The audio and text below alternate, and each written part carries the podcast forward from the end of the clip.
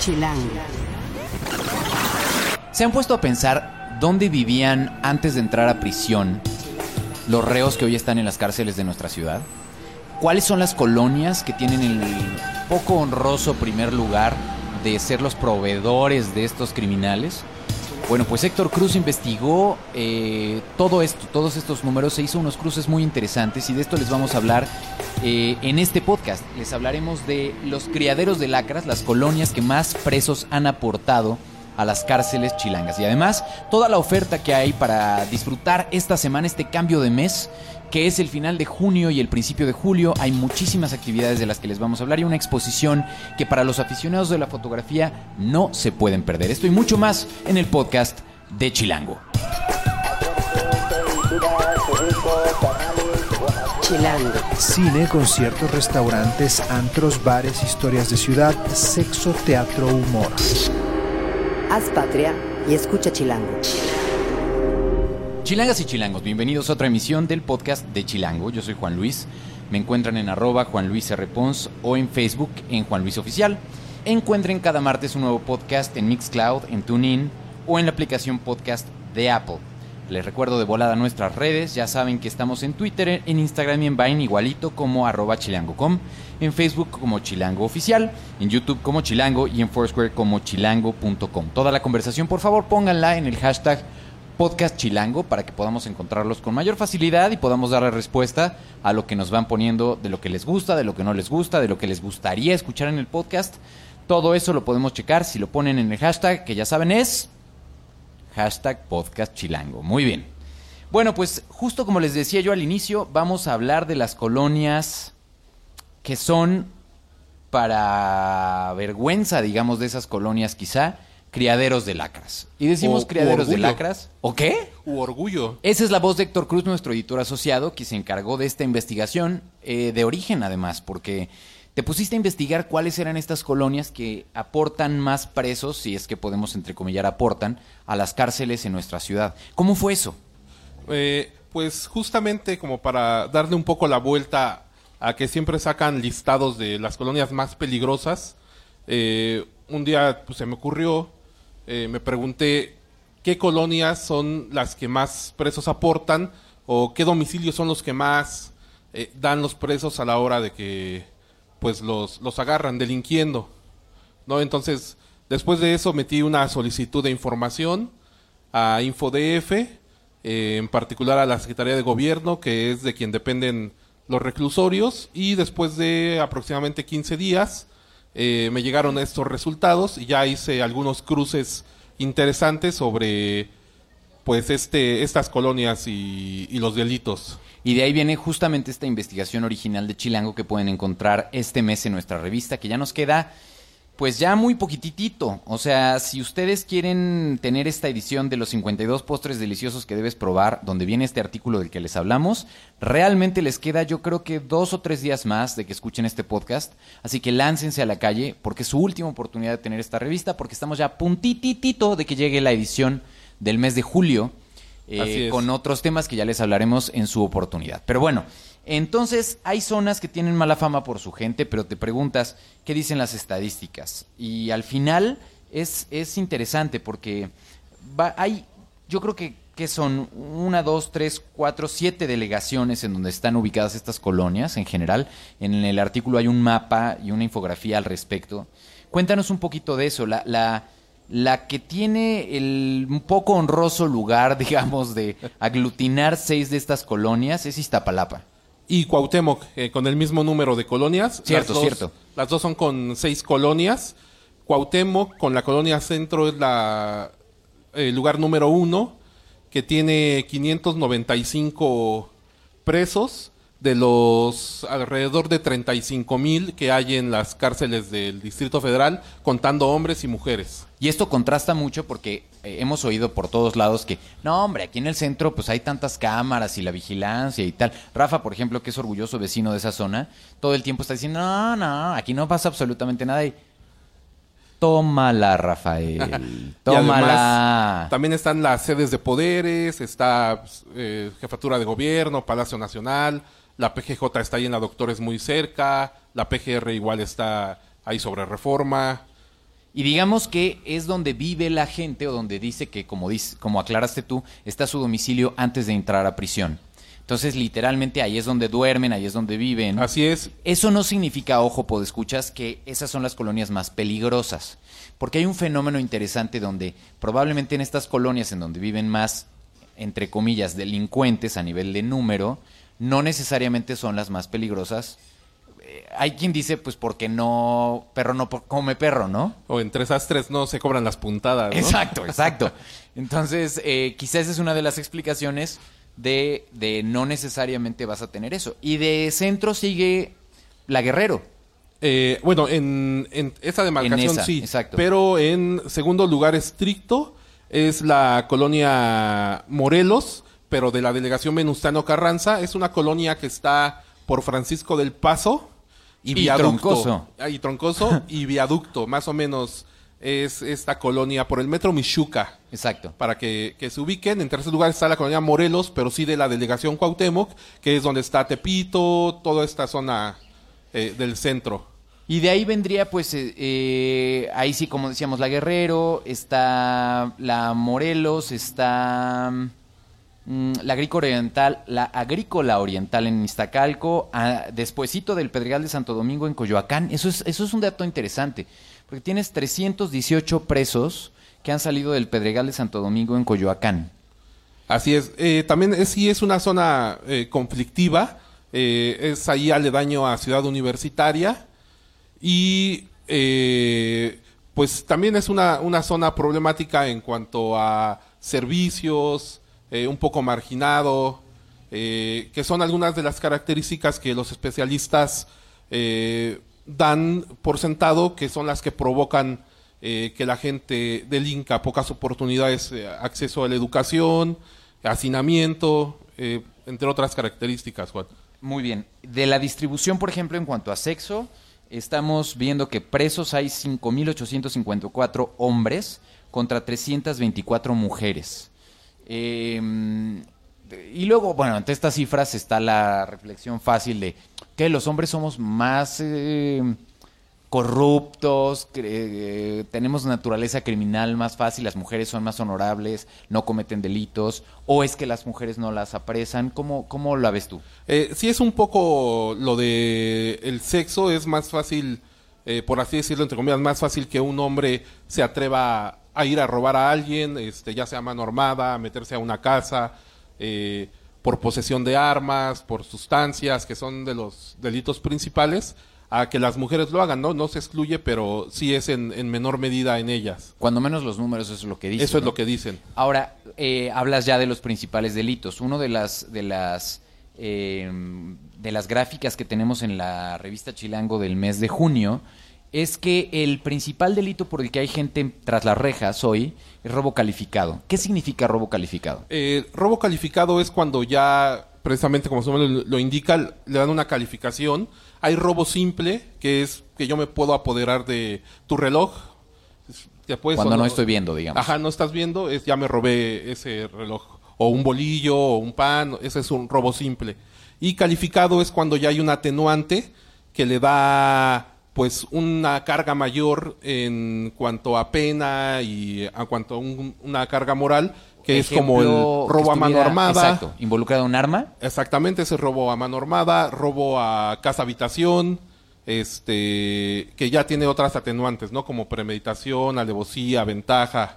Esto es desde si Rafa ahorita se descuida y le quitas los audífonos, pero él no sabe quién es el que se los quitó, ¿sería simple? Robo simple. Ah. Ok, pero si le sacas una pistola, ya es calificado. Ya es calificado. Correcto. Robo simple, por contra, tienes solo 42 presos por robo simple, contra 3.426 de calificado. Así es, es el, mayor delito que, que, se comete en la ciudad. De ahí seguiríamos por homicidio, que hay 712 personas en prisión por eso. Ojo, otra vez puedo escuchar. Esto no significa que solamente, o sea, haya estas personas que han matado a alguien, porque recuerden que una de las cosas más tristes en la situación de la justicia en nuestro país es que el 90% de los delitos quedan impunes. Exactamente. Entonces, saquen cuentas. ¿no? De cómo está, de pronto cómo su- está sucediendo las cosas en, en- en nuestra ciudad y en general en el país. Así es. Y muchos de estos homicidios son precisamente entre bandas. Es lo que a mí me, me explicaba uno de los especialistas que consulté. Por eso es un alto este número también, porque se han dado muchos ajustes de cuentas en los, en los últimos años. Y ves que te decía que en el principio que podría ser estos lugares como vergonzosos para ciertas colonias, pero para algunos orgullosos. Y me explicaban que también se da este fenómeno, que en ciertas colonias eh, el delinquir es como una etiqueta positiva. ¿no? Hay familias completas que se dedican a eso y generaciones completas de abuelos, padres, hijos que están eh, en el delito y que es una especie de orgullo, entre comillas. Que lo lacra lo traen entonces en la sangre literalmente. Así de, órale, mijo, estrénese, éntrele al negocio. Exactamente. Eh, lo ven como una forma de aceptación social Uf. y en el barrio incluso hasta las mismas chicas se sorprenden y este, quieren andar una relación de noviazgo con estos tipos que son como pues los nuevos ídolos a seguir en, el barrio. Qué bello, ¿no? Qué bello. De ahí seguiría, pues, armas de fuego explosivos, privación ilegal de la libertad, delitos sexuales, delitos contra la salud, en fin. Si quieren ver la gráfica, está en la edición de este mes. Y si le entramos al tema de delitos sexuales, a ver, pues escuchas, ¿les gustaría saber eh, en dónde vivían, en qué colonias vivían? Que esto es un cruce muy interesante que hiciste. Los 365 presos por delitos sexuales. Pues justamente la colonia donde viven más eh, criminales de delitos sexuales o vivían antes de entrar a prisión es justamente de la que hablaba Héctor Pedregal de Santo Domingo, que como dices es la que está pegada a la UNAM, A la hacia UNAM. el sur. Digamos hacia el oriente. Ok, O sea, cruzas el puente de oriente a poniente de Santo Domingo a Ciudad Universitaria. ya. Eh, esa es el- la colonia que tiene el poco honroso lugar de ser la que lidera los criminales o la cuna de los criminales o del mayor número de criminales de delitos sexuales eh, actualmente en prisión. De ahí sigue la Guerrero, luego la Morelos, la parte de Venustiano Carranza, el Centro, la Obrera, la Agrícola Oriental y la Unidad Vicente Guerrero. Eh, algo que es interesante en estos, eh, cuando se analiza por qué la gente está en la cárcel o qué es lo que los orilló a, a de pronto llegar a estos, a estas actividades, el, otro de los grandes clichés es, ah, pues porque no hay educación. Pero cuando cruzaste el tema de nivel educativo de los reclusos, hay descubrimientos interesantes. Por ejemplo, que la Guerrero es la que, que es de las primeras cuatro o cinco colonias y es la que más profesionistas tiene, con 23. Es decir, con 23 universitarios que por alguna u otra razón delinquieron. Acabaron en la cárcel, asumimos que por, o sea, que realmente son culpables. Exactamente. Y bueno, eso sí podría ser por algún fraude, por alguna tipo de otra razón, este, pero bueno, son universitarios al final, ¿no? Y no solo eso, hay dos con posgrado. Exactamente, de la colonia centro, que es la número Ambos. uno. Wow. Y ahora en el rango de edad es la edad más grande para estar en prisión, o sea, el mayor número de personas que está en prisión eh, tiene 31 a 50 años. Así es. Eh, y el segundo grupo es de 18 a 30. ¿Esto Exacto. significa que los están agarrando más tarde? O muy jóvenes, pero siguen cumpliendo su condena. Exacto. Entonces Exacto. siguen ahí y ya cumplieron e- esta edad. Sí, probablemente los 3.489 que tienen 31 a 50 años llevan un ratito guardados. Exactamente. ¿no? Y, y de ahí pues ya tienes 126 personas que tienen entre 60 y 90 años. Em, la colonia que tiene más jóvenes presos, ¿cuál es? El centro, ¿no? Que ahí, eh, digo, es un fenómeno que vemos desde muy jóvenes, eh, desertan la escuela y empiezan a, con actividades ilícitas, principalmente el robo, eh, narcomenudeo y bueno, pues... después y el lado opuesto del péndulo, esto es la colonia que tiene más adultos em, o gente más ¿no? grande, ¿cuál sería? La colonia Santa María la Ribera, que tiene 16 entre los 60 y 90 años. Wow. La verdad es que es una investigación eh, muy completa sobre... eh, porque además de los números puros y duros, entrevistaste a varios especialistas, como bien decías, eh, que hablaban un poco de, me, da, me, me, me gusta mucho este subtítulo del barrio no te respalda, ¿no? Eh, de cómo justamente eh, pues vas viendo gente que va rompiendo las cadenas generacionales, como te decía este experto Edgar Angulo, eh, exdirector de formación y capacitación del Instituto para la Atención y Prevención de las Adicciones en la Ciudad de México. Lo dije de corrido y sin tomar aire. Esto es un mérito, bueno, dos puntos. Eh, y de cómo justamente habla que en los reclusorios es frecuentemente ver, frecuente ver a familias donde mm, diversos integrantes están asociados, como decías, a un estilo fuera de la ley. O sea, gente que toda la familia está metida en el business. ¿no? Exactamente, que es muy difícil romper la cadena.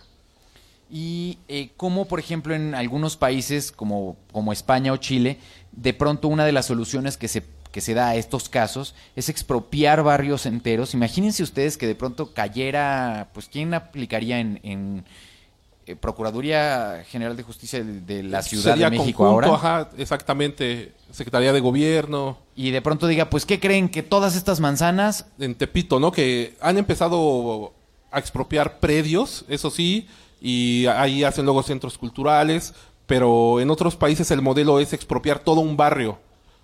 La verdad es que está bien, bien completo. Pueden, van a descubrir qué porcentaje se fue de su casa alguna vez antes de cumplir 15 años, qué porcentaje de quienes abandonaron sus casas alguna vez justamente antes de los 15 años lo hicieron por problemas de violencia o cosas en la familia, eh, cuáles de los internos o cuántos de los internos dejaron de vivir con su mamá y cuántos con su papá antes de cumplir 18 años. En fin, creo que se presta una buena reflexión de qué onda con eh, un fenómeno que cada vez está creciendo en la ciudad eh, de manera quizá más escandalosa o más visible, ¿no?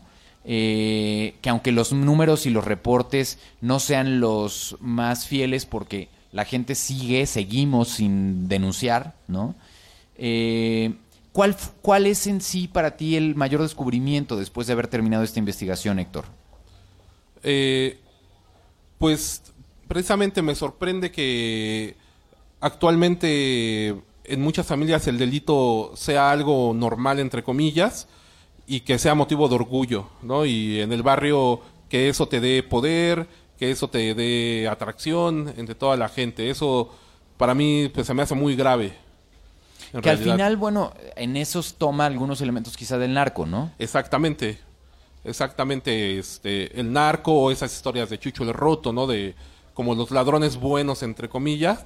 Pero la realidad es que hasta que tú te ves eh, inmiscuido, que te roben, que te pase algo, es cuando pues no te hace nada de gracia las series de narcos, las series de delincuentes, ¿no? Por favor, eh, si están escuchando esto, tuiteenos, pongan en Facebook con el hashtag podcast chilango. ¿Cómo lo ven ustedes? ¿Qué reflexiones se desprenden de escuchar estos números? Eh, ¿Qué tan ustedes creen que esta ciudad es segura o no? Si sienten que cada vez es más seguro o no vivir en la Ciudad de México. En fin, cuéntenos porque nos gustaría escucharlo. Y si tienen alguna duda sobre esta investigación, pueden encontrar más de Héctor en Twitter en arroba obabacoac. Así Las es. dos son con K. Con K y con B grande las dos. Perfecto, Héctor. Muchísimas gracias y felicidades por esta investigación. Ah, muchas gracias. Y bueno, y solo algo más, también pues es un problema multifactorial y donde también eh, el gobierno eh, tiene mucho que ver porque eh, educación, empleo, es decir, todo lo que ya sabemos, eh, también pues es causante de, de estos delitos. Muy bien, muchísimas gracias. Gracias. Chilango. Esto es Tercera Llamada. Tercera Llamada. Comenzamos. Si pasa en la ciudad, está en Chilango. Esta semana es nuestro cambio de mes. Entonces llega una nueva revista Chilango a las tiendas, a los puestos de periódicos, a todos los puntos eh, donde pueden encontrar la revista con regularidad, aeropuerto, Vips, eh, 7-Eleven, etc. Eh, obviamente Sanborns, los puestos de periódicos, locales cerrados, etc, etc, etc. Y eh, es una semana además donde hay muchas actividades rumbo al fin de semana. Eh, de entrada, como cada fin de mes es la noche de museos el miércoles, entonces en chilango.com pueden encontrar los mejores eventos y la guía un poco para disfrutar esta noche de museo de cierre de junio, que es a partir de las 7 de la noche. Está la exhibición de los alebrijes iluminados que vuelven al MAP a las 8 de la noche, ese mismo día, el miércoles, la entrada es libre. Eh, el jueves estamos proponiéndoles que es una buena noche para jugar en el hoyo 19 y además ese día también hay una fiesta grupera con Lupillo Rivera, si les gusta, Los Pequeños Musical, entre otros, en la Arena Ciudad de México, eso es a las 8. Y de ahí ya cambiamos de mes, literalmente empieza el mes de julio y eh, además ya vamos a poder circular todos los días, que eso es también cierto, eh, a partir del primero de julio. Y eh, León Larregui está el viernes en el Metropolitan eh, a las 8.30. Eh, está Boy George y Culture Club que visitan probablemente 30 años más tarde México, en la Arena Ciudad de México a las 8 de la noche. Eli y el pianista Nicolás Santaella eh, le dan a la música popular mexicana, eh, interpretándola en el Lunario a las 9 de la noche. El sábado Radio Caos, esta banda icónica trae nuevo material que se llama Todo o Nada y está con varios invitados en el Lunario también. El Royal Ballet el sábado presenta Frankenstein en las salas VIP de Cinépolis, eso vale mucho la pena, es súper cómodo y además pues desde la comodidad de su cine favorito. Eh, el domingo les proponemos que se lancen, si les gustan los hombres G, al musical de los hombres G, que está en el Centro Cultural Telmex, en el Teatro 2, a las 8.30. Eh, se llama muy apropiadamente, Marta tiene un marcapasos. Y para los que les gusta el rollo de los meninos, la Expo Vive Gatito trae el último grito de la moda para su mascota en Expo Reforma desde las 10 de la mañana el domingo. Y bueno, ¿se acordarán de nuestra becaria regia? Eh, Marianita Limón ya está a punto de regresarse a su ciudad. Eh, yo creo que con cierta tristeza, ¿no, Mariana? Sí, sí La voy a verdad. extrañarlo mucho. Yo creo que sí, porque ya terminó su proceso de becariato acá con nosotros. Eh, se regresa a Monterrey para llevarles la sabiduría, ¿no? De los chilangos a, pues, a, a la provincia, ¿no? Que nos Para escucha. dejar de quejarme del tráfico. Nunca me volveré a quejar. Sin duda, atraída por el olor de las parrilladas y de la carne asada, eh, de los malls limpio. gringos, del aire limpio, de cosas que tienen que tiene Monterrey y bueno, pues nos deja por lo pronto por unos por unos meses en lo que regresa a hacer su pues tu recta final, ¿no? Yo creo de la carrera. Sí. Pero Mariana, como les habré contado en otros podcasts, es sumamente fan de la industria de la moda y está estaría muy incorrecto que yo diga qué par- qué, qué cosa está pasando con su cuerpo eh, en el momento en el que sabe que va a venir esta exhibición a la Ciudad de México eh, de la que yo les contaba al inicio. Para ti, ¿quién es Annie Leibovitz? Para mí es como parte de la Santa Trinidad de los fotógrafos de moda. Y bueno, ella se dedica a retratos. Entonces, para mí sí es la fotógrafa, además mujer, más importante de los últimos 20 años. Y además yo creo que es una de las fotógrafas, o sea, la fotógrafa viva más eh, importante probablemente en las revistas hoy en día a nivel mundial, Sí, sí es. ¿no? Eh, hay un dato interesante para quien no ubique mucho a Annie Leibovitz, cuéntales a quién fotografió en una icónica portada. Es como su más recordada para la revista Rolling Stone fue Yoko Ono y John Lennon. Eh, la última fotografía que tuvo él en revistas cuando están desnudos y es como una foto icónica y yo creo que va a pasar a la historia por esa foto. Sin duda. Y muchas otras. Sí, exacto. Ha, ha fotografiado quienes ustedes quieran en Hollywood. Ha hecho portadas para muchísimas revistas de moda, de no moda, de perfil, de celebridades. Hasta paisajes tiene. La verdad es que es una extraordinaria fotógrafa. Y lo interesante es que viene a la Ciudad de México. ¿Por qué? Viene como parte de una gira. Eh, la exposición se llama Women New Portraits. Esta obviamente son puros retratos de mujeres como muy destacadas en su área. Tienes desde Taylor Swift y Adele, que son grandes exponentes en música, hasta Malala, que es como activista. Entonces, en todos los campos que te puedas imaginar, escogió como a las mujeres más fregonas y les tomó fotos. Está hasta la reina de Inglaterra, que fue como todo un logro y hay toda una historia atrás de, de esas fotos. Porque obviamente hubo muchísimo protocolo. En una foto incluso le pidió eh, que se quitara la corona y obviamente la reina se...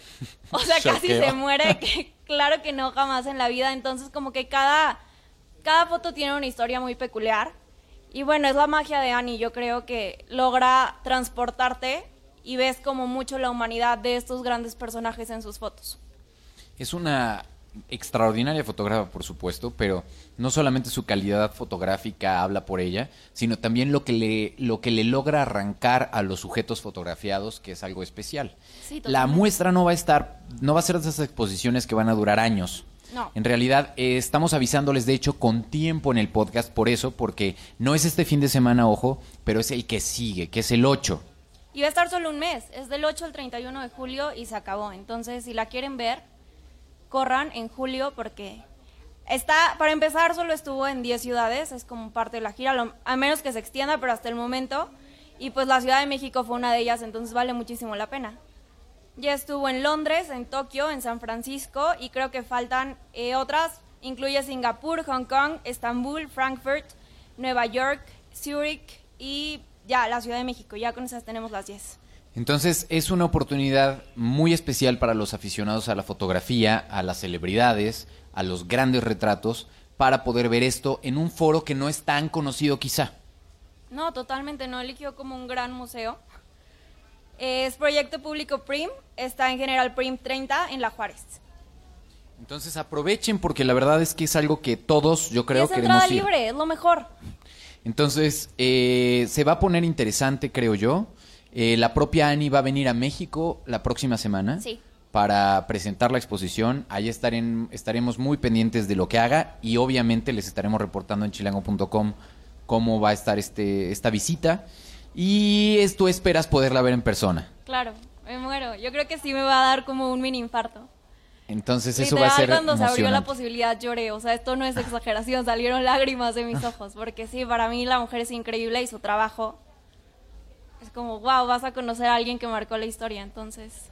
Muy está bien. increíble. Perfecto. Pues muy bien, Marianilla. Cualquier cosa, eh, te deseamos mucha suerte en esta despedida temporal eh, en el podcast que estamos haciendo. Te deseamos la mejor de las suertes cuando regreses a Monterrey. No te quiero hacer llorar. Eh, tengo una especialidad de hacer llorar a la gente en el podcast cuando se van. Pero en este caso, como espero que sea una despedida No, no breve. estoy llorando. Ah. Por dentro sí, pero aquí no. Eh, espero que de verdad valores lo que es esta Ciudad de México y vayas y cuentes y transmitas la palabra del chilango allá en, en esta sociedad tan alejada de Dios, básicamente, ¿no? Eh, Muy bien. Y que pues nos mandes carne asada, que estaría muy bien cuando llegues por allá. Esperamos verte pronto de regreso. Si quieren seguir las andanzas de Mariana en... en ah, su Snapchat es muy divertido, muy divertido. La pueden encontrar en... Mariana.limón. Mariana.limón. Y si la quieren seguir en Twitter, la encuentran en. Mariana Li R.U. Está extraño de pronunciar. Mariana Liru. Suena como trabalenguas. Buenísimo. Esta semana nos vamos a despedir con. eh, les hablábamos que este viernes va a estar Leona Regui en el Metropolitan. Y eh, ¿por qué no nos despedimos con Brillas? ¿no? Una canción que está sonando recientemente en la radio. eh, y que es seguramente algo de lo que probablemente estará cantando este Sí, viernes en el Metropolitan. En la producción estuvo Rafa Med Rivera, en el diseño de audio Omar Morales, en la asistencia de producción Sergio Tegui. Hagan patria y escuchen Chilango. Brillas y brillas tan lindo y brillamos juntos entre pestañas divina divina sonrisa abrazo de luna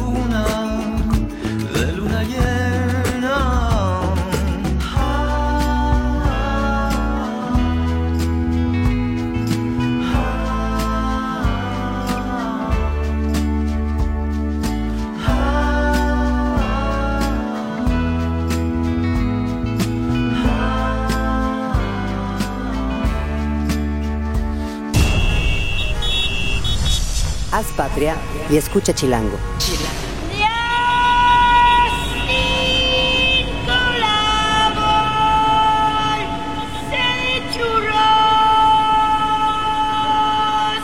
Derechos reservados.